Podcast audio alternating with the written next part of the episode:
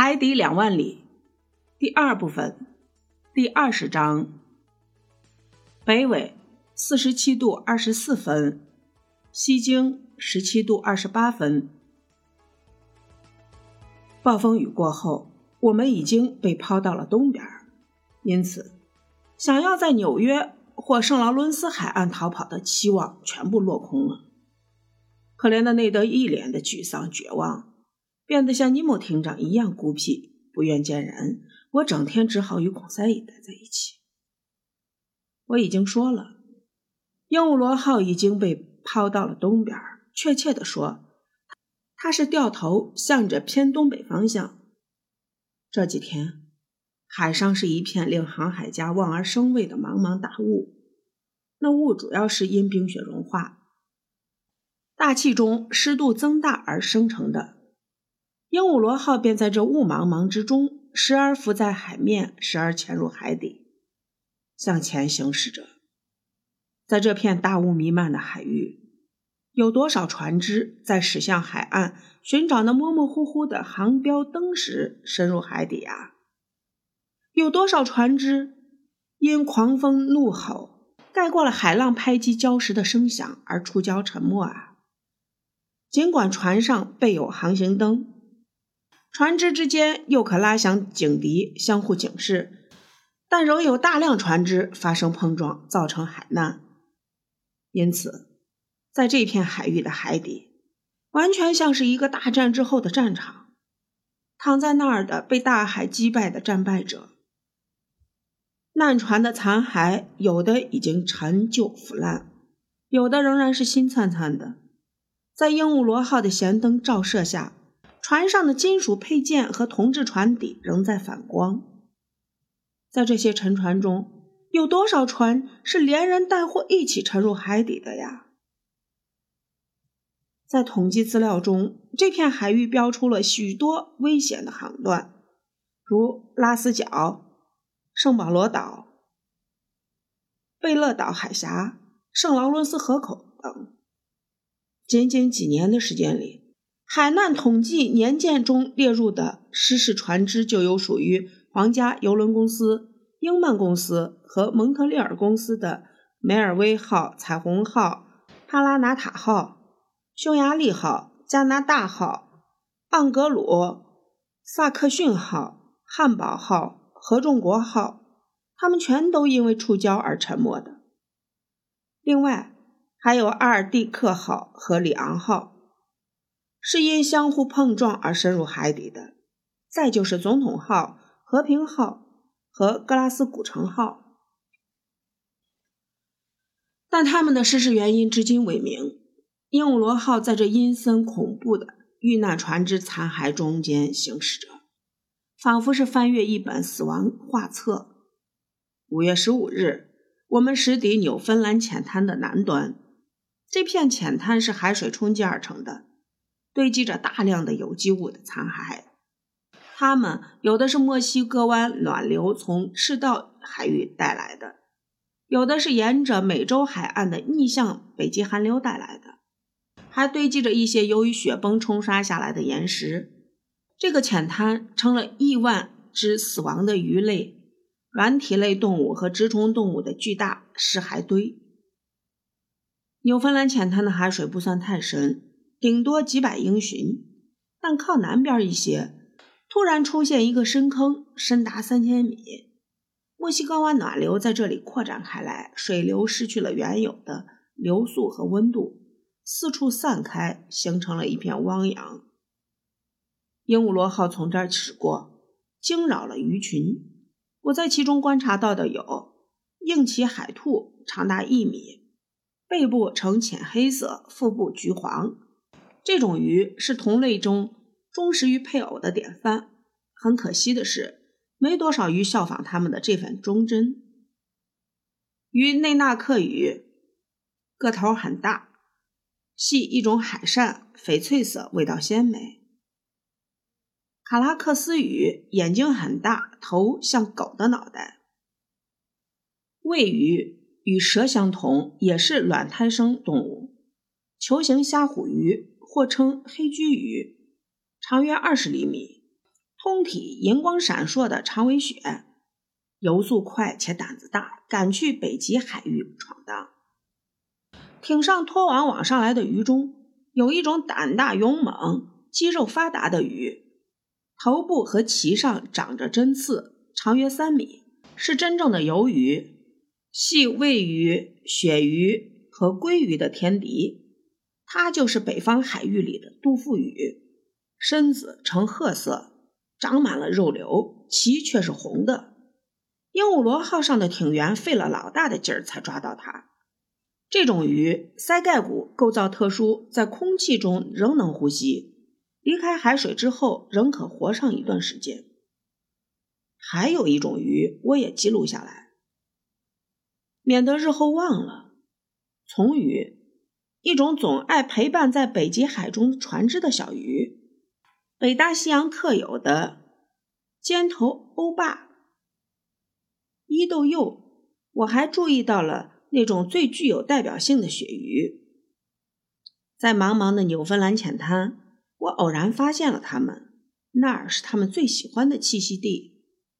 我们也可以说，这种鳕鱼是高山鱼，因为纽芬兰浅滩。就是一座海底山峰。当鹦鹉螺号在密集的鳕鱼群中开辟出一条路来往前行驶的时候，孔三一禁不住大声说道：“啊，鳕鱼原来是这么个模样！我还以为它们与黄盖蝶和塔鱼似的，身体是扁平的呢。”你真傻！我大声回答他道：“只有鱼铺子里面的鳕鱼才是扁平的。”鱼店主要是把它们宰杀后掏了糖放在摊位上，所以都成了扁平的了。而在海里，鳕鱼同鲻鱼一样呈纺锤状，很适合在水中穿来穿去。我相信先生所言，孔三义说：“啊，真多呀，密密麻麻的，像一群蚂蚁似的。是多啊，我的朋友。”如果没有伊豆鼬和人类这些天敌的话，它们还要多呢。你知道一条雌鳕鱼能产多少卵吗？顶多也就是五十万。孔三一回答：“一千一百万，我的朋友，一千一百万，这我可不信。除非我亲自数数。那你就数吧，孔三一，你没数完就会相信我说的没错。再说。”成千上万的法国人、英国人、美国人、丹麦人、挪威人，他们每年都在大肆的捕捞鳕鱼，鳕鱼的消耗量大得惊人。如果他们不以奇迹般的速度大量繁殖的话，那海里恐怕很快就见不到鳕鱼了。光是英国和美国就有五千条船，七万五千人从事捕捞鳕鱼作业。以每条船平均捕捞四万条计算，那就是两千五百万条。而且，挪威一带海域的情况基本上也是如此。好了，我相信先生所言，我就不去数了。孔三一说：“不数什么？那一千一百万只卵呗。不过我得指出一点，哪一点？我想说，如果所有的卵全部都孵化出来的话。”那么，四条雌鳕鱼就能满足英国、美国和挪威的需求了。当鹦鹉螺号沿着纽芬兰浅滩海底行驶的时候，我清晰地看到了一些长长的钓鱼线，每条钓鱼线上都拴着二百个钓钩，而每条船上都垂下十几根这样的鱼线，每条钓鱼线的一端拴着一只四脚猫，坠入水中。而水面上的那一部分，则靠浮漂固定在一个软木质的浮漂索上。这些钓鱼线在海底形成了一个捕鱼网。鹦鹉螺号穿梭其间必须小心行驶。这片海域往来的船只不少，所以鹦鹉螺号不便在此久留。它一直向北行驶。纽芬兰岛的圣约翰港和哈茨康坦特港。都处于这同一纬度上，而哈茨康坦特港又是岳阳海底电缆的终端。这时候，鹦鹉螺号没有再继续往北行驶，而是掉头往东，仿佛想要沿着这片铺设在岳阳海底电缆的海底平原航行似的。经过多次的探测，这片海底平原的地形已经被精确的描绘出来了。五月十七日那一天，我在距离哈茨康坦特港大约五百海里的两千八百米深处。看到了躺在海底的电缆，我事先没跟孔三乙提到海底电缆的事儿，所以当他发现电缆横卧在海底，还以为是一条巨大的海蛇，正准备按他的惯常方法对它进行分类呢。我立刻对他说：“他看错了，并给这个忠厚老实的小伙子讲述有关铺设海底电缆的种种情况，以消除他的那份沮丧。”第一条海底电缆是在1857年至1858年间铺设的，但在传送了约400份电报之后，便发生了故障，无法使用了。1863年，工程师们又制成了一条新电缆，长3400公里，重达4500吨，用大东号轮装船运送，但这次尝试未能成功。五月二十五日，鹦鹉螺号下潜至三千八百三十六米深处，那儿正是当年电缆断裂导致工程失败的地点。那儿离爱尔兰海岸六百三十八海里。事故发生在那天下午两点。有人发现与欧洲的通讯联系突然中断，于是船上的电气技师决定把电缆进行切割，打捞上来进行检查。并于当晚十一点把损坏的那部分电缆捞上船来进行焊接，然后把焊接好的电缆又放入海底。可是过了几天，电缆又断了，而且未能再从海底捞上来。但美国人并未因此而泄气。海底电缆工程的倡导者、勇敢的塞勒斯·菲尔德把自己的全部财产都投入到这个大胆的事业上。并且发起了又一次的认股，股票很快便认购一空。勇敢的塞勒斯菲尔德便筹足了款项，因此新的一条电缆在完美无缺的条件下制造出来了。电缆的绝缘导线裹在了马来橡胶制成的套管里，外面还加护了一层带有金属骨架的织物。于是，1866年7月13日，大东号轮又一次起航了。铺设工程进展顺利，但是意外情况出现了。拉动电缆的时候，电工们多次发现电缆上有钉子。很显然，有人在破坏电缆的新线。大东号轮的安德森船长、他的副手和工程师们便聚在一起进行讨论，最后决定贴出告示：罪犯一经查获，无需进行审判，立即扔进大海。从这之后。就再未有类似事件发生。七月二十三日，大东号轮距纽芬兰只有八百公里了。这时候，有人从爱尔兰向船上发电报称，萨多瓦战役之后，普鲁士和奥地利达成了停战协议。二十七日，大东号轮在茫茫一片大雾之中驶入哈茨康坦特港，铺设海底电缆的工程顺利结束。年轻的美洲通过这条新铺设的海底电缆，向古老的欧洲发来一份非常明智而难得被人理解的贺信：光荣属于天上的神明，和平属于地上善良的人们。我并没有期盼能看到一条像原先刚从制造车间生产出来的崭新的电缆。这条巨大的蛇身体覆盖着介壳碎片。原生动物丛生，外面还多了一层黏糊糊的实质硬皮，保护着它免受善于钻孔掏洞的软体动物的侵袭。它静静地躺在海底，不受海水运动的影响，处于一种很适合以百分之三十二秒从美洲向欧洲传送信息的电压下。这条电缆的寿命可能是无限的，因为有人发现。马来橡胶管套经海水浸泡，变得更加坚韧了。另外，铺设选址很好，这片高原水的温度合适，电缆不易被拉断。鹦鹉螺号沿着铺设海底电缆的这片高原行驶，在最深的四千四百三十一米的地方，电缆依然没有受到海水拉力的影响。随后，我们便驶抵了1863年发生事故的地方。那儿的海底出现了一个宽120公里的峡谷，即使把勃朗峰移到这里来，它的峰顶都露不出水面。峡谷东面被一座高达两千米的峭壁封堵着。我们是5月28日到达那里的。鹦鹉螺号距离爱尔兰岛约有150公里。尼莫艇长会不会继续北上，登陆大不列颠？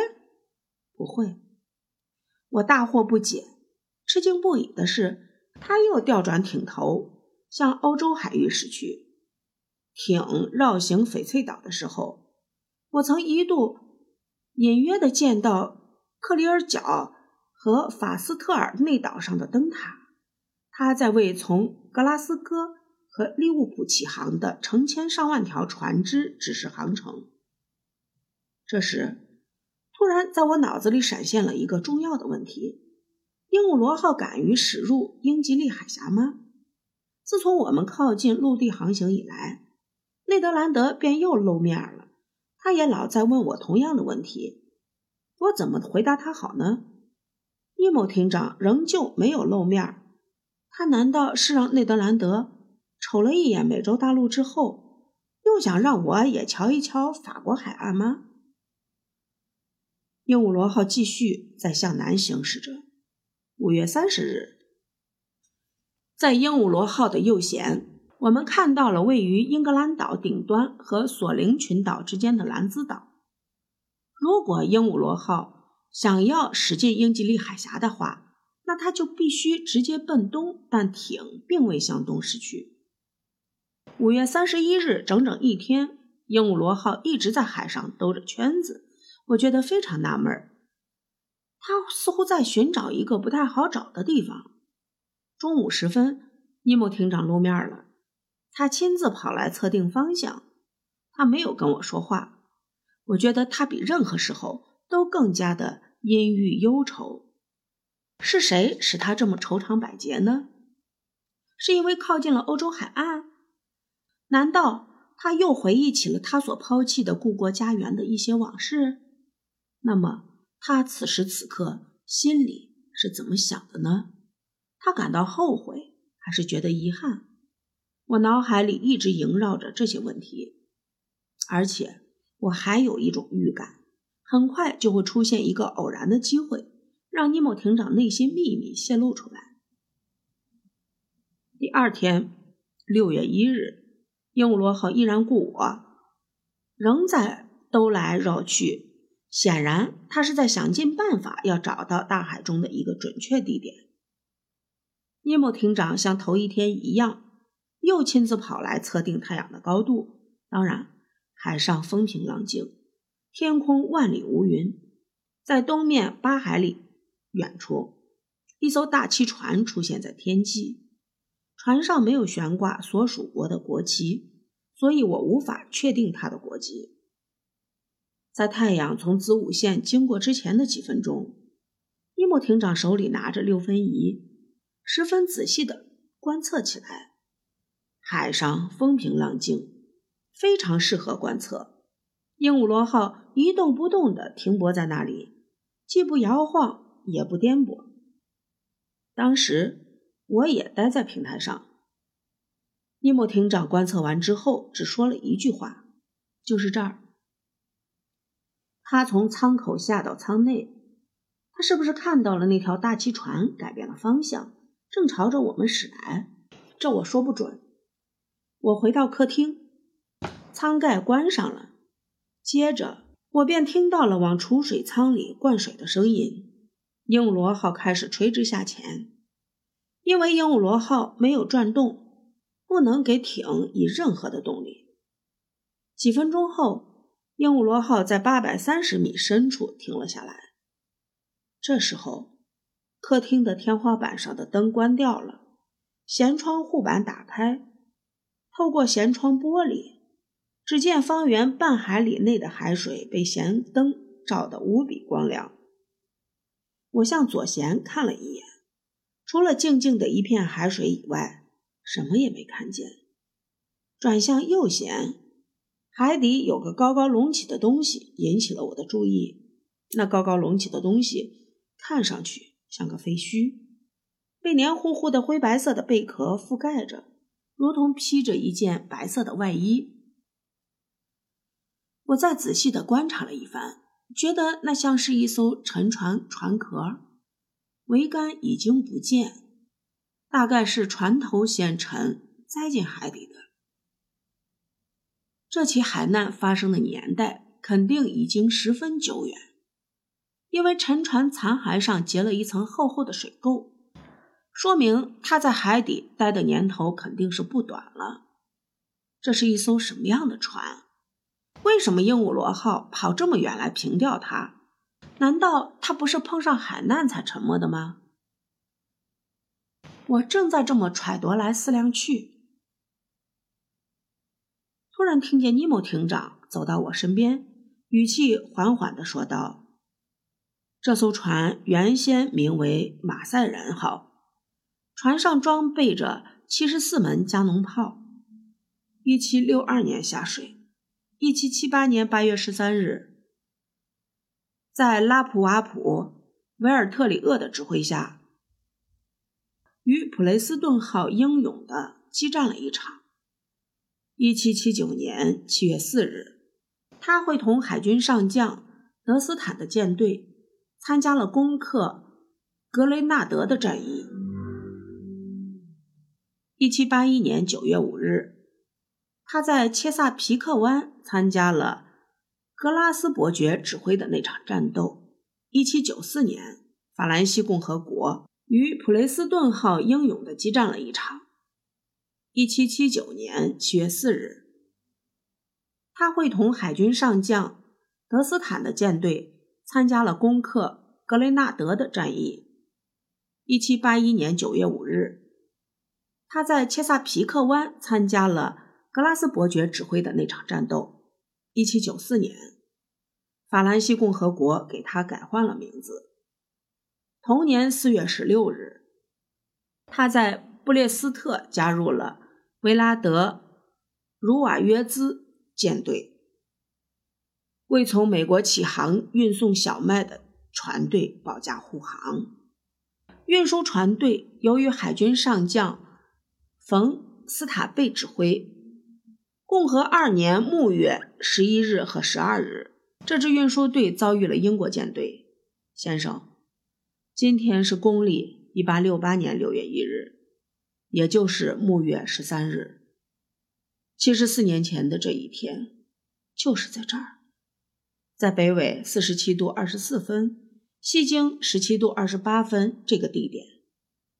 这艘船经过英勇激战，折断了三根桅杆，船体被炮火击穿，海水呼啸地涌进船舱，三分之一的水兵失去了战斗力，但全舰三百五十六名水兵宁愿葬身海底，也绝不投降。